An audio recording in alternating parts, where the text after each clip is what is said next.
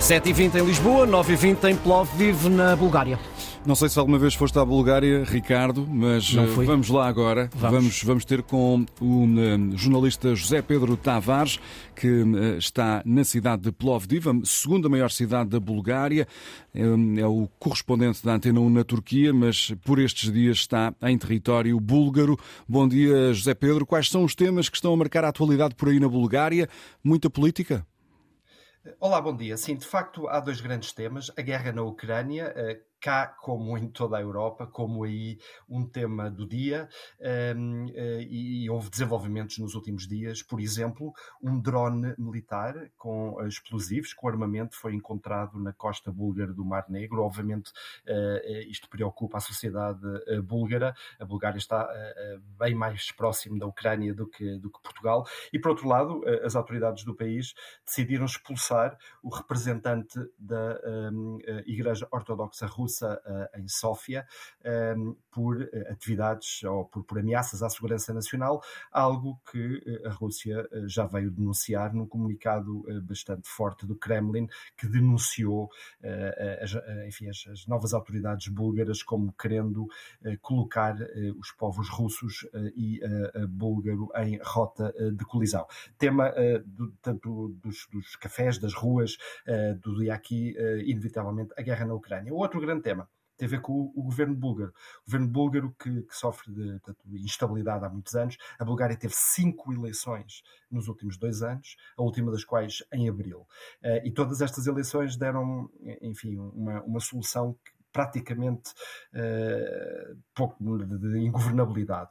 Isso aconteceu também nas eleições de abril, em que os dois maiores blocos rivais políticos tiveram praticamente a mesma, eh, eh, enfim, a mesma votação e sem, sem possibilidade de, de haver um governo de maioria absoluta. Eh, Quando tudo estava a acreditar num- em, mais um governo interino e numa sexta eleição, eis que em junho passado se encontra uma solução improvável.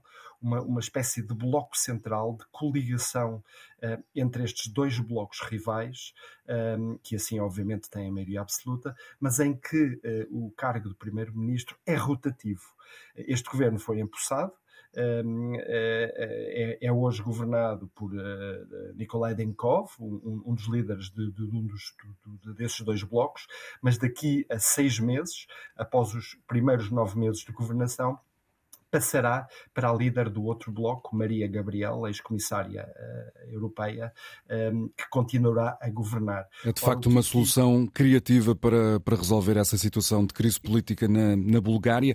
À margem da política, podemos também falar de abutres, porque José Pedro, para além de jornalista, és também eh, biólogo de profissão e estás envolvido num projeto relacionado com a conservação da natureza aí na Bulgária. É verdade, e foi, foi isso que eu, que eu também vi aqui fazer. Eh, nós temos um projeto de reintrodução de, de abutres, eh, de abutre preto e do quebra-ossos aqui na Bulgária, eh, e vim aqui lançar, enfim, uma série de ações, reunir-me com, nomeadamente, o Ministério do Ambiente e com os nossos parceiros búlgaros para continuar a, a reintroduzir estas espécies de abutres que se tinham extinguido, tinham desaparecido por completo das montanhas búlgaras e que nós estamos aqui a tentar eh, reintroduzir com algum sucesso. Eh, o, o abutre preto eh, já eh, cria novamente na, na Stara Planina aquilo que se chama as, as, a Balkan Mountains, que é uma, uma cordilheira de montanhas que corta ao meio a Bulgária e que vai desde a fronteira com a Sérvia a oeste, quase até ao Mar Negro, no, no oriente do país. E, e vamos continuar, de facto, este trabalho de conservação da natureza juntamente com os nossos parceiros búlgaros. Votos de sucesso para os abutres. José Pedro Tavares, em direto da cidade búlgara de Plovdiv, ele que está no outro fuso horário, Ricardo, lá são mais duas horas do que na capital portuguesa. 7h25 cá, 9h25 em Plovdiv, na Bulgária. Estão 18 graus, o dia tem alguma nebulosidade, a máxima é de 26 graus.